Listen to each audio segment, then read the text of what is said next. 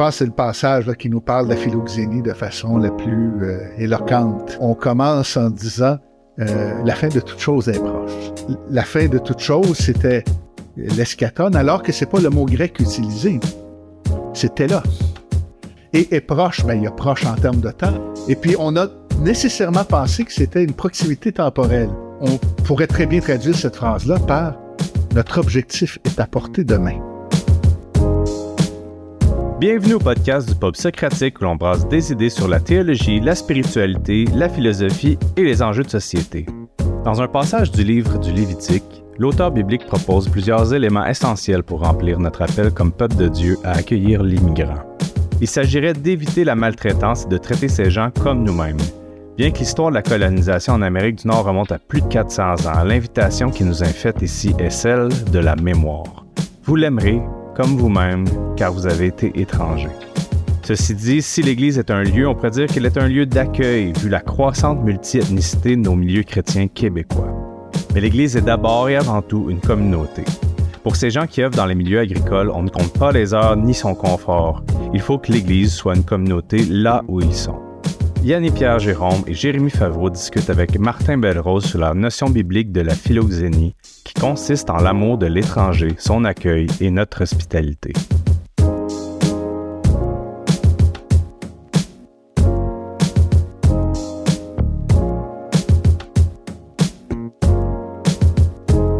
Bienvenue encore à nos auditrices et auditeurs. On parle ici d'hospitalité, et de migration et de, contexte québécois actuel, puis comment on, fait pour être l'Église face à, ces, réalités de diversité et comment euh, on démontre l'accueil de Dieu. Donc, j'ai avec moi aujourd'hui Martin Belrose, encore une fois, et Yanni Pierre Jérôme pour continuer cette discussion.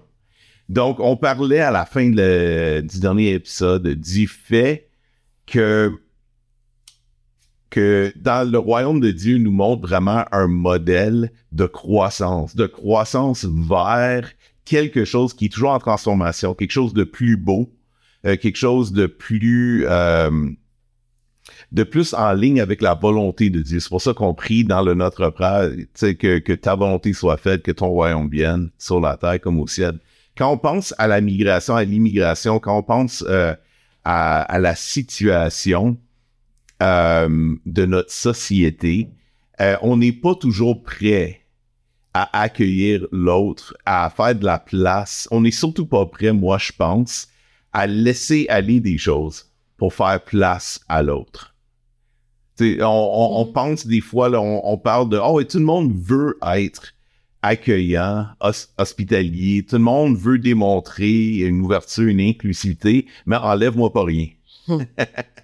Mais des fois, tu sais, là, si tu veux que quelqu'un d'autre mange, puis t'as juste fait un repas d'une telle euh, quantité, tu sais, peut-être que tu manges un peu moins pour donner un peu plus à l'autre, tu sais. Mm-hmm.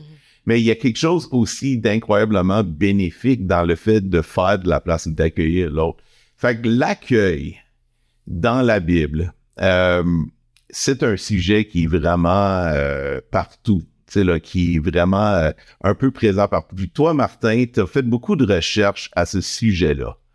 Euh, j'ai eu la chance de lire plusieurs de tes articles, puis ça m'a vraiment comme ouvert l'esprit à cette réalité. Fait que j'aimerais ça, euh, en commençant la discussion, que tu puisses nous présenter, nous parler un peu de l'hospitalité dans la Bible, de la philosémie et de, des autres concepts que tu développes dans tes travaux pour comprendre l'accueil de l'autre. Euh, peut-être juste avant d'aborder euh, le, thème biblique, euh, l'hospitalité en général, hmm. comme, thématique absolument. séculière. Mm-hmm. la racine latine de l'hospitalité, c'est les termes hospes et hostis. Hein. Et c'est la même racine pour le mot aussi hostilité. Hospitalité et hostilité ont la même racine. Et de fait, ça va ensemble. Parce qu'on est toujours content d'avoir un invité quand il arrive et on est toujours content quand il part aussi. Et ça, fait partie de cette dynamique-là. Souvent même, euh, Pierre-François de Béthune, euh, qui est euh, un, théologien qui a travaillé sur l'hospitalité sacrée, disait que la plupart des euh, des grandes traditions religieuses font une place à l'hospitalité et même la quantité, la quantifient en termes de jours. Parce que après ça, là, c'est plus de la, c'est plus de la, de la solidarité, c'est plus de l'accueil. Ça peut devenir de l'abus, ça peut devenir toutes sortes d'autres choses. Mm. Mais euh, bon, puis souvent, ce qu'on disait, c'est que dans la plupart des religions, c'est souvent limité à trois jours. C'est euh, d'hospitalité, le temps que les gens se sortent de bord. Puis bon, euh, ça peut être un peu plus dans d'autres contextes, évidemment. Après ça, ça, ça peut devenir autre chose qu'une hospitalité. Donc, il y, y a ça d'abord. Euh, dans euh, le corpus épistolaire euh, biblique, euh, puis essentiellement là, dans la lettre aux Romains, la première lettre de Pierre, puis dans la lettre aux Hébreux, euh, on, on va parler de philoxénie, de philoxénia, de philoxénos, philoxénos qui euh, euh, être hospitalier. Philoxénia, c'est euh, traduit par pratiquer l'hospitalité. Hmm. En fait, étymologiquement, philo, amour, comme dans philosophie, amour pour la sagesse, euh, et xénos, comme dans xénophobie, la peur de l'étranger, mais là, c'est l'inverse, c'est l'amour pour l'étranger, la xéno, euh, la philoxénie. Euh, c'est souvent dans ces passages-là accompagné aussi euh, du terme agapé, amour, l'amour divin, hein, ou du terme Philadelphie, amour euh, fraternel. Euh, donc, euh, c'est quelque chose qui va ensemble. Mm. Euh, et puis ça, ben, si on dit qu'il s'agit d'un amour, euh, ben, on dit aussi qu'il y a une action de l'esprit là-dedans, dans cet accueil. Et, et- et je pense aussi qu'on a besoin de l'esprit pour pouvoir accueillir l'autre. Euh, dans ma perspective, on pourra y revenir là, dans, une, dans la perspective plus biblique, puis plus précisément dans, dans, dans ce qui est probablement le texte phare euh, de l'hospitalité dans l'ensemble du corpus biblique, qui est euh, Genèse, euh, Genèse 18. Je suis en train d'oublier le, le passage, mais moi là, Genèse 18, 1, 15. Euh, L'hospitalité, c'est la théophanie de Mambré. Euh, trois hommes qui se présentent, qui est Dieu, qui se présente à Abraham et qui les accueille. Et, et de fait, quand on va en reparler en grec après ça de cette hospitalité-là, en, en Hébreu 13, 1, 2, on va utiliser le mot philoxénie, amour pour l'étranger. Euh, donc, euh, cette, euh, ça, c'est probablement le prototype. Et puis, on a euh, quelque chose d'intéressant là-dedans, une, une réciprocité Hmm. dans le texte. Euh, les... oh, il y a quelque chose de très étrange dans le texte, puis là, je j'ai pas la péricope euh, à portée de main, mais je peux la, la, la sortir comme ça de mémoire. Euh, où là, trois anges étaient debout près d'Abraham Mm. et il courut de l'entrée de sa tente vers eux pour les accueillir. Puis il y a un non-sens là-dedans, en fait. S'ils sont debout près de lui, il n'y a pas à courir vers eux, ils sont debout près de lui. Mhm. Mais l'aller vers a, a- a une raison d'être. Parce que offrir l'hospitalité, c'est aussi aller vers l'autre. C'est pas attendre qu'il se présente, mais c'est aller chercher là où il est. Et quand Abraham se présente vers ces trois visiteurs-là, aussi, il court le même risque qu'eux. Il court le risque d'être rejeté par eux. Mm. Donc, il y a une réciprocité dans cet accueil-là. Il se place aussi dans celui qui est accueilli parce que, de fait, quand quelqu'un vient chez nous, lui aussi a, une- euh, a à nous accueillir. Ou quand on va chez quelqu'un, on a à l'accueillir. On, on va juste chez quelqu'un euh, manger ou prendre un café, puis déjà les commentaires partent. Ah oui, il n'a pas fait son ménage. Euh, ouais, euh, c'est assez négligent. Oui, la porte euh, serait à changer. Une sorte de commentaires comme ça, où franchement, il aurait pu m'offrir quelque chose d'un petit peu plus fort qu'un verre d'eau. Et déjà, on commence à juger. Tu sais, c'est- Mm. Pourtant, on est l'accueilli. Là. C'est ça. Ben, on- par réflexe, on fait un peu ça, souvent. Donc, il y, a- il y a un caractère de réciprocité.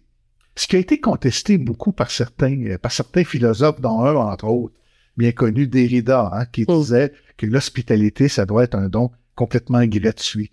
Euh, puis, en y réfléchissant, il y a un certain problème à ça.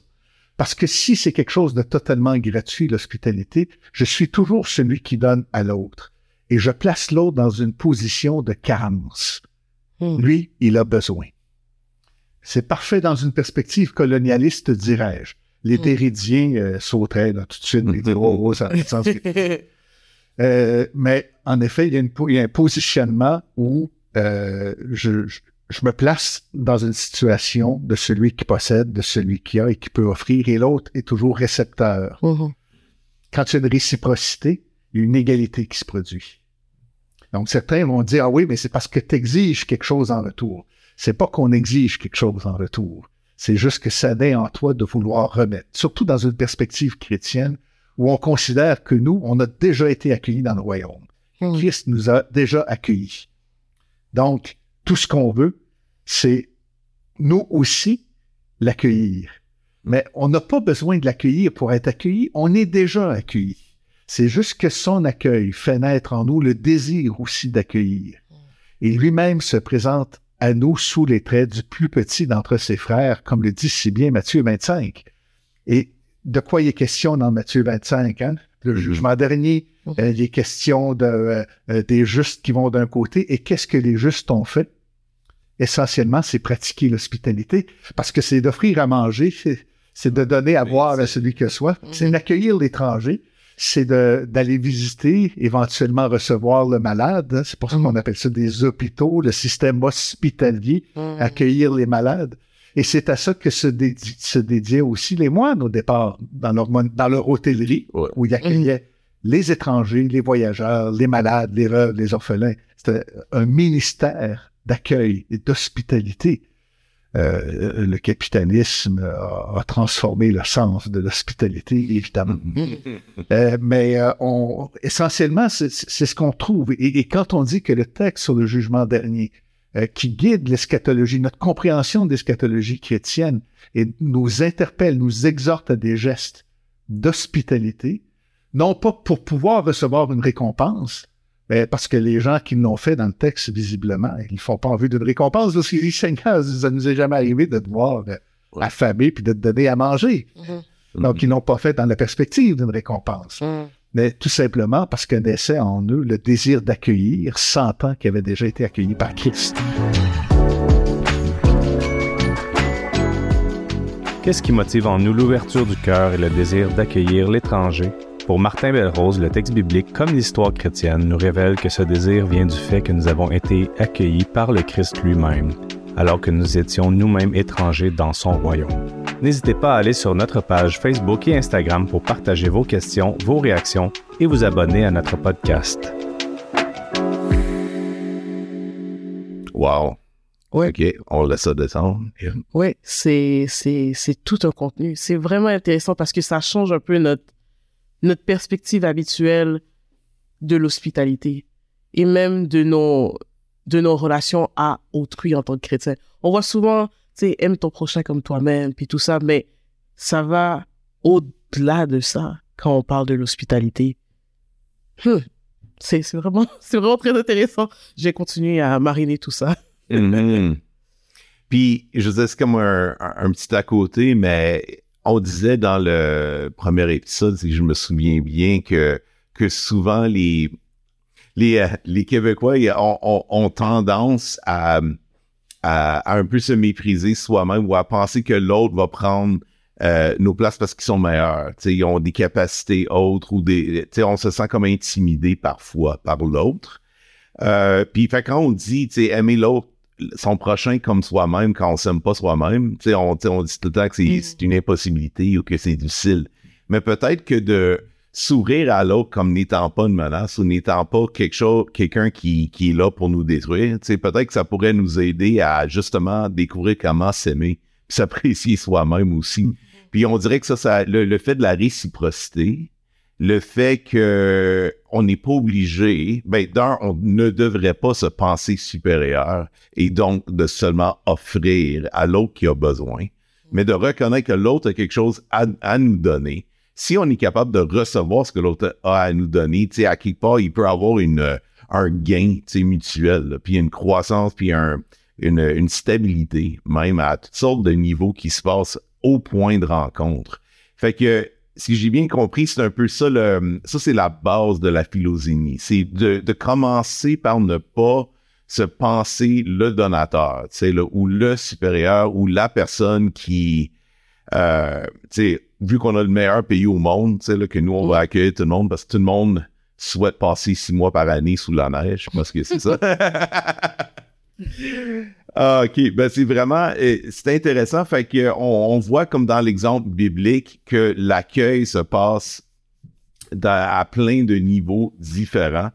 Euh, fait que qu'est-ce, comment les chrétiens devraient mettre en pratique, mettre en pratique cette compréhension d'un, d'un accueil qui commence par le fait que nous sommes tous accueillis gratuitement et donc on donne gratuitement et que c'est pas nous qui mettons les autres comme redevables à nous, mais que c'est, comme un, un roulement d'accueil.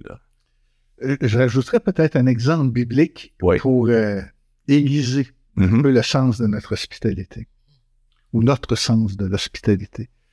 Euh, Josué 2, Mhm. Rahab, la prostituée de Jéricho, qui reçoit les espions du Seigneur envoyés par Josué, puis qui les cache pendant que le- les autorités de Jéricho veulent les poursuivre pour pouvoir les, euh, les éliminer physiquement. Et puis, euh, elle fait toute une profession de foi devant eux en disant que- qu'elle a reconnu que le- leur Dieu est le Dieu qui est le vrai Dieu, celui qui les a fait euh, sortir d'Égypte, celui qui, qui leur a donné aussi ce pays-là. Elle reconnaît.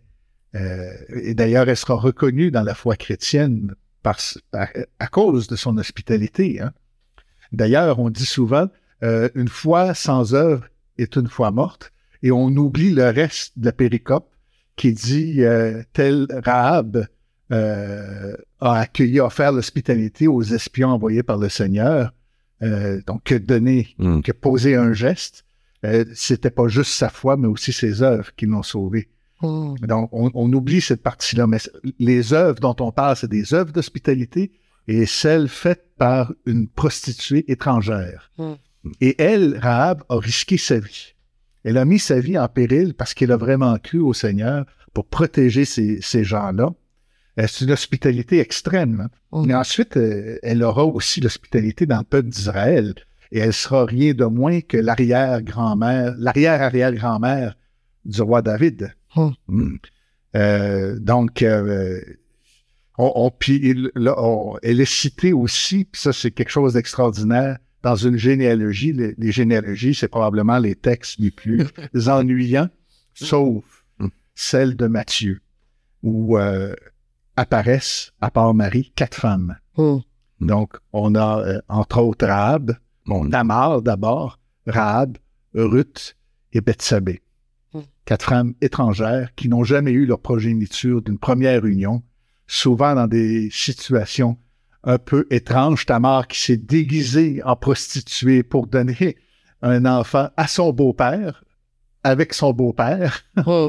Euh, Rahab, la prostituée de Jéricho qui apparaît. Mm. Ruth, la Moabite, Mhm. qui sera accueillie en Juda par le fils de Rahab, Boaz. Mm. Et puis bon, euh, là, il y a moins de connotations avec euh, euh, les, les mœurs, mais quand même, son arrivée dans l'étable pour courtiser Boaz, ben, Boaz, c'est quand même, ça peut prêter à, à certaines interprétations.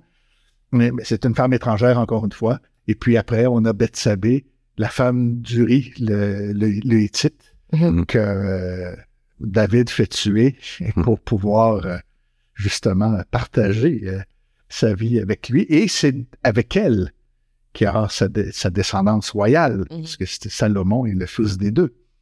Donc, une femme étrangère, puis encore une fois, aux, aux- aux mœurs qui font pas partie aujourd'hui de ce qu'on considère la bonne morale chrétienne sur le plan des, des- des lu- de l'union matrimoniale, sur le plan sexuel. Mm. C'est extrêmement intéressant. Et cette Rahab-là en question, ben, c'est elle, dans toutes ces conditions-là, une étrangère, elle n'est pas juive, euh, elle sera adoptée par le peuple euh, juif, est étrangère, prostituée, et elle est devenue l'exemple de l'hospitalité. Hmm. Ça, c'est un coup d'humilité aussi pour nous, hein, euh, Mhm. où on pense qu'on a pas mal le contrôle de, de la bonne doctrine, puis euh, c'est ailleurs, finalement, que les bonnes pratiques sont venues. Hmm. Et les citer en exemple. Ça, c'est intéressant. Très intéressant. Ouais. Très. Puis c'est important à tenir en compte aussi pour la euh, euh, pour notre notion d'hospitalité, parce que là-dedans, Mais là, comme on l'a aussi dans d'autres passages, là, puis on pourrait euh, passer euh, encore un, un bon 10 épisodes sur chaque passage où on parle de protection, et des passages, ces passages-là où l'hospitalité inclut la notion de protection. Accueillir l'autre, c'est le protéger aussi. Donc, euh, Ouais, c'est vraiment. Wow. Ouais, c'est, ça nous parle, puis il faut que. Il faut que ça, ça descende, faut que ça, faut que ça s'imprègne de notre imagination, je pense. C'est comme des fois, c'est quand, quand on lit, euh, quand on entend les histoires des autres, ça peut nous interpeller, ça peut susciter une certaine, euh, évoquer, de la compassion. Encore là, ça fait toujours peur un peu parce que c'est comme, ah, c'est nous qui avons de quoi donner, là, Mhm. c'est souvent pas réciproque les sentiments qui sont évoqués.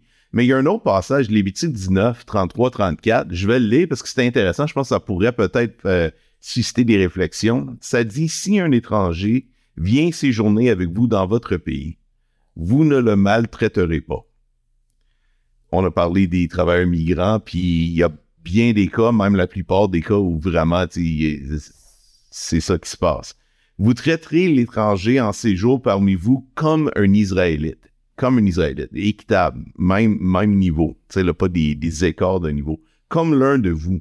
Vous l'aimerez comme vous-même, car vous avez été étranger en Égypte. Je suis l'Éternel, votre Dieu. Hmm. Fait que je trouve ça, c'est surtout à la fin, car vous avez été esclave en Égypte.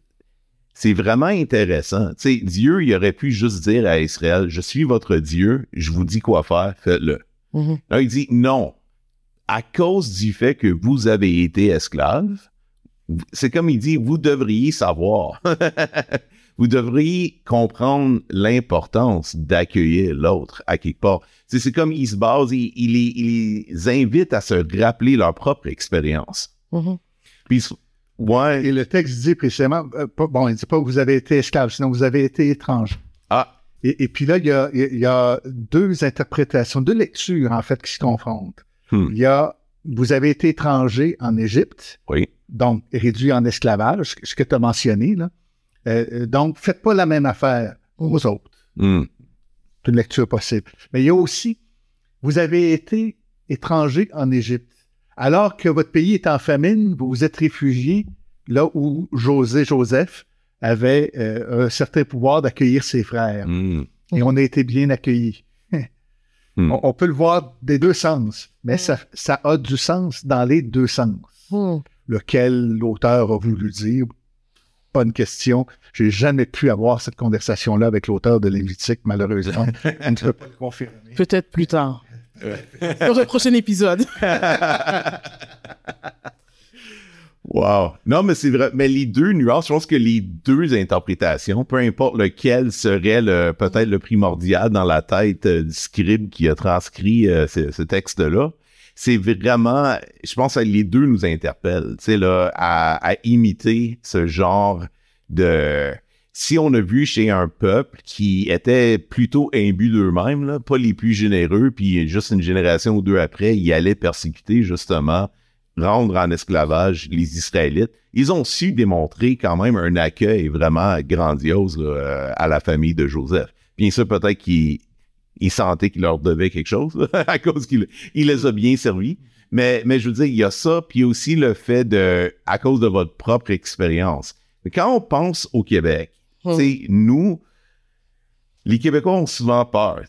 On, on vit sous une certaine crainte. Du moins, moi, je l'appelle comme ça. Peut-être d'autres l'interpréteraient autrement. là. Mais cette crainte de perdre ce qu'on a acquis à la sueur de notre front. Là. Là, on a travaillé fort. Parce qu'on a, les Québécois ont vécu des souffrances, oui. Mhm. A personne qui veut nier ça. Il y a eu des injustices, oui. Mais comment est-ce qu'on fait pour pas répéter ce, la même chose en créant des castes à notre tour, en essayant de constamment définir c'est quoi un véritable Québécois, qui ne l'est pas. Sais, là, qui mérite d'avoir un bon emploi, puis qui mérite de travailler des 16 heures par jour à genoux sans bénéfice, sans, euh, sans recours, si jamais ça va pas bien. Euh, donc, l'Église, là-dedans, l'Église, souvent, on aime ça rester dans nos tours d'ivoire, tu sais, le débattre des questions. Mais si on, on décide de salir les mains, tu sais, Mhm. c'est quoi les façons, euh, individuellement aussi en tant qu'Église, puis vraiment au niveau même de la politique, tout ça, c'est quoi les façons les plus efficaces de, de lever nos voix puis de s'activer pour l'équité puis pour la justice dans ce contexte-là? Qu'en pensez-vous? Je crois que ça commence dans nos églises.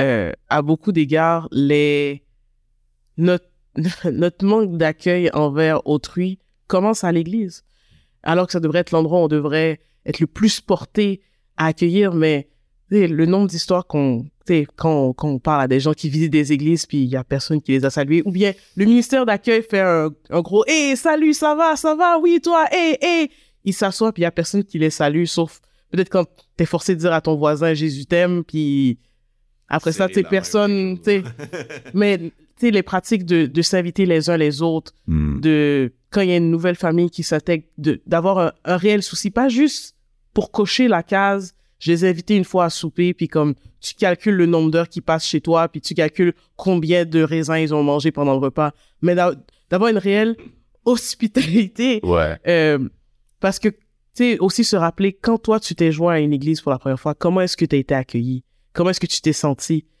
Euh, je crois que c'est, ça revient un peu à ce que, ce que le texte nous disait. Tu- toi aussi, tu été dans cette position-là.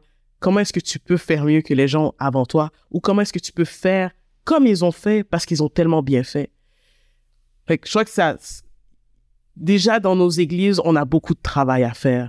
Euh, je- Commencer Je- je par laisse- ce- ouais. commencer par ici, mais le reste aussi, ça, ça, ça, ça va découler nécessairement. Ben, je pense en effet aussi que les églises sont des, euh, euh, des points assez centraux et importants pour le développement d'une. C'est pas à travers ni les instants, les instances politiques qu'on ou par le monde des affaires ou euh, des entreprises que ça va se faire cette hospitalité-là, cet accueil-là vraiment de prendre les, les gens tels qu'ils sont puis euh, de de faire en sorte qu'il y ait une place là où ils vivent. Euh, ça commence d'abord par les églises, puis on, on a donné un peu le rythme. En même temps aussi, je pense que les églises euh, ou, les traditions ecclésiales ont récupéré aussi certains éléments euh, de, de la culture canadienne, française, québécoise, qui était dans son essence aussi, qui avait une dimension hospitalière importante dans son essence. Alors, on, on- nous parle toujours un petit peu de façon folklorique là, du bar du quêteux, Ouais. mais c'est, euh, ça a une importance culturellement. Euh, la, et la façon de voir aussi l'hospitalité, euh, souvent au Québec, on, on- quand on accueille quelqu'un, on va pas lui offrir, tu prendrais-tu quelque chose? Écoute, t'es chez vous, le frigidaire, il est là, tu te lèves puis tu prends ce que tu veux. Quand on est en confiance, c'est ça, et on se sent en confiance comme ça. Ça va assez loin comme, comme perspective d'hospitalité, c'est dire, je, te laisse t'approprier le chez nous. Et ça, c'est- un niveau d'hospitalité très rare. Bon, plusieurs ont pu se taper le nez aussi avec ça. Puis euh, ça, ça suscite des réactions après ça, puis des euh, bon, on, on corrige le tir. Mais il reste quand même qu'il y a, il y a quelque chose essentiellement euh, où les gens, à une certaine époque, ont été habitués à vivre un petit peu les uns par-dessus les autres, à, à- à avoir une compréhension de l'espace commun, vraiment commun. Mhm. Euh, donc, on- euh, combien de, euh, de pièces dans des appartements montréalais euh, qui devaient servir à, à- à une salle à dîner, finalement, avaient été converties en chambres, Mhm. euh, puis aux chambres d'invités, mais on, on touchait pas au salon. Ça, c'était pour recevoir les invités. hein. Euh, on donnait ce qui était le meilleur, ce qu'on avait de mieux euh, à celui qu'on accueille. Euh, Ce qui veut pas dire que tout est toujours pur et toujours bon, puis qu'on s'est jamais trompé, puis qu'on n'a Mhm. jamais fait d'erreur là-dedans. Mais il reste qu'il y a aussi une, une pratique hospitalière qui est intrinsèque à la culture. Euh, puis, euh, évidemment, pas parfaite, mais pas moins bonne que d'autres. Mhm. Mais c'est de voir que dans les différentes cultures, on a des façons de comprendre l'hospitalité aussi très différemment. hein. Mhm. euh, souvent, on va trouver des certains gestes euh, euh, moins accueillants que d'autres, mais c'est toujours à partir de nos propres euh, paramètres. Mais il y, a, il y a quelque chose qui existe qui, euh, euh, qui est intrinsèque à la culture québécoise, je pense, et qu'on a à, à réanimer. Mhm. Juste reprendre ça. Puis là, c'est là où ça devient important, renouer avec une certaine tradition. Et, et même comme évangélique, euh, faut voir que là-dedans, dans les euh, dans l'Église catholique, il y avait des principes importants, fondamentaux, qui font partie de notre héritage religieux, Mm. qu'on a à récupérer aussi. Euh, ça ne veut pas dire qu'il faut rester catholique pour autant ou qu'on souhaite ça, ou, euh, mais il il y, a des bonnes choses qui se sont produites là euh, et qu'on a à maintenir, à récupérer. Ça fait partie de notre culture québécoise et religieuse chrétienne. Moi, ça suscite euh, dans mon imagination, c'est comme juste l'image euh, de la personne qui essaye constamment de se libérer ou de s'enlever des choses. sais, comme souvent on a ah, l'Église ou la religion nous a corrompus, nous a blessés, nous a fait des, on l'enlève. Puis là, ah le, le le, capitalisme nous a fait du mal aussi. Là, donc, on, on s'en libère autant qu'on peut ou on, se l'accapare pour nous, ou peu importe. là. Mhm. Mais c'est constamment essayer de se libérer, de se nettoyer, de s'enlever de l'influence de. J'ai l'impression que ça doit avoir un certain impact euh, avec euh, notre approche à, à justement l'autre, puis à ce qui est différent de nous, à la diversité, tu sais, parce que on a mis tellement d'emphase à se libérer des choses pour s'épurer, là, pour se libérer, Mhm. en quelque sorte. Euh, c'est l'idée de juste accueillir des choses qui nous, qui nous sont infamilières puis euh, qui peuvent être dérangeantes. Euh, c'est normal d'avoir une certaine réticence, je crois quand même, mais il faut quand même le regarder en face puis il faut, là, il faut le travailler, là. Faut le travailler. Mais l'hospitalité, c'est pas facile. Si c'est facile, c'est pas de l'hospitalité. Hmm. Puis je crois que c'est une chose qu'il faut, il faut être honnête avec envers soi-même, de la même manière que de vouloir changer notre société, de vouloir améliorer nos mœurs ou peu importe le changement qu'on veut effectuer, ça demande un travail, ça demande un sacrifice. L'hospitalité, c'est se sacrifier pour autrui. C'est ça l'amour. c'est c'est ce qu'on a- nous apprend dans la Bible qu'est l'amour. Si on veut aimer comme Christ a aimé son prochain, ben, Christ a été loin pour son prochain. C'est ça. Donc, nous, le peu qu'on peut, qu'on peut donner, qu'on est, qu'on doit donner, il faut qu'on le fasse de plein cœur. J'aime bien ce que tu dis. On a l'hospitalité, euh, c'est pas quelque chose de facile, tout Mm. à fait. Puis même, je pense que c'est surnaturel. C'est Mhm. pas complètement humain. On a besoin de Dieu Hmm. pour la pratiquer. Et on, on l'a facilisé, en fait, historiquement dans nos églises parce que on a un geste rituel, en fait, qui est un geste d'hospitalité, c'est-à-dire le repas du Seigneur, Mhm. Euh, qui est un repas, ce qui est le, le geste d'hospitalité euh, de base. Mm. T'invites quelqu'un à manger chez vous, ça, commence par là. tu sais, c'est- Euh, et puis, on a complètement oublié que c'est un geste d'accueil. Même, on va refuser des gens, des fois, parce qu'ils répondent Ouais. pas à certaines normes. On les fera pas participer à notre repas euh, communautaire, à ce repas-là. Euh, on oublie aussi l'essence même de ce qui se passe là. Le, bon, on- dans les traditions orthodoxes catholiques, on parle euh, du corps du Christ comme étant l'hostie, l'hostis, l'autre. Hmm. C'est ça que ça veut dire. C'est l'autre qu'on reçoit. On reçoit Christ ce jour-là. Et on nous dit en Matthieu 25, comme je disais tout à l'heure, que Christ se présente sous les traits du plus petit d'entre nos frères et qui s'est présenté pour la première fois comme ressuscité aux disciples d'Emmaüs sous les traits d'un étranger vivant à Jérusalem. Et pourtant, dans l'Eucharistie, les gens, ou dans l'Eucharistie, le repas du Seigneur, la Sainte Seine, la Sainte Communion, peu importe comment on l'appelle selon les traditions, après l'avoir vécu, euh, on- ça ne nous a pas inspiré nécessairement Hmm. d'accueillir un tout autre que nous Ouais. à notre table ou même dans notre église ou même tout simplement à ce repas-là. hein. Euh, les gens font parfois la file pour aller communier sans même se sourire entre eux, Mhm. euh, qui est quand même assez étrange pour un geste d'hospitalité alors que c'est l'accueil de l'autre. Euh, de l'autre et de l'autre Ouais. à la fois. Euh, on a aussi oublié que c'était un repas, ça. C'est complètement ritualisé.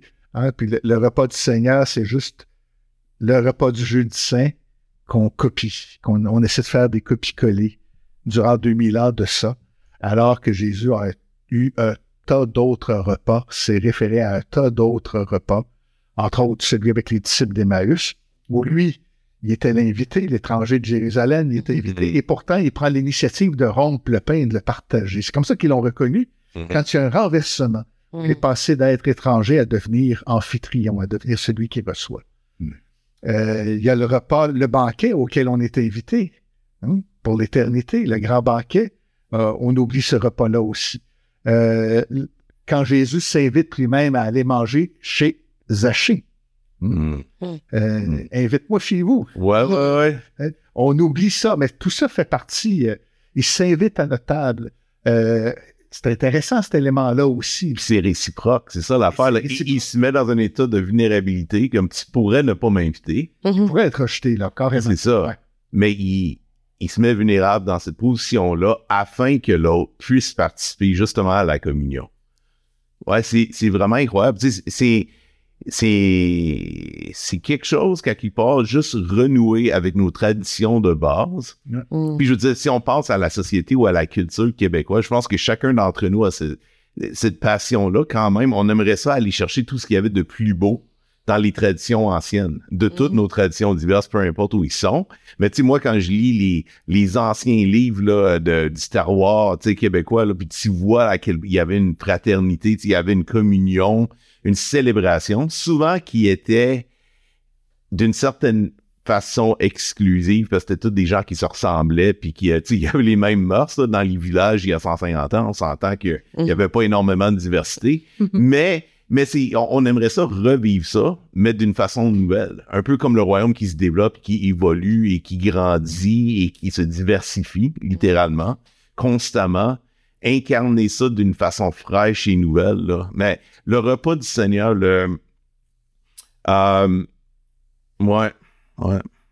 Qu'est- Qu'est-ce que ça suscite d'autre comme réflexion? Est-ce qu'il y a autre chose qui vous vient comme ce qui est le plus fondamental pour nous en tant que chrétiens pour devenir un peuple qui vit la, la philosémie, tu sais, là, comme notre mode de vie normal?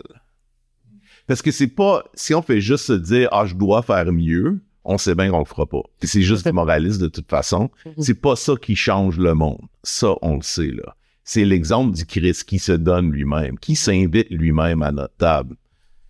Euh, Ouais.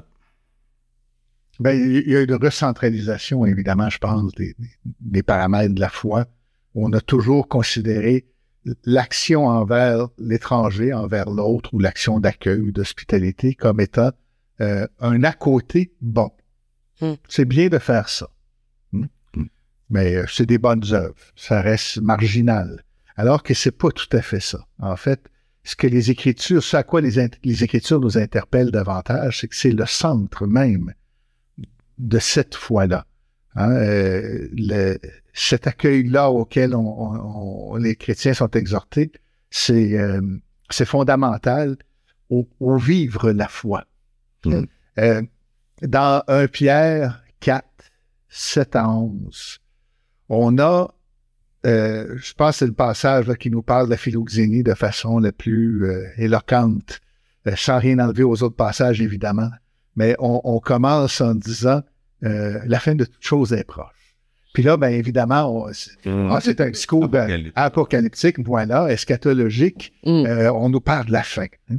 Euh, bon, il y a une façon, on, on l'a reçu, on a nécessairement compris que la fin de toute chose, c'était l'eschaton, alors que c'est pas le mot grec utilisé. Mm. C'est telos. Telos Mm. peut être, Le but, l'objectif. Voilà. Ouais. ça peut aussi être traduit par le but, l'objectif.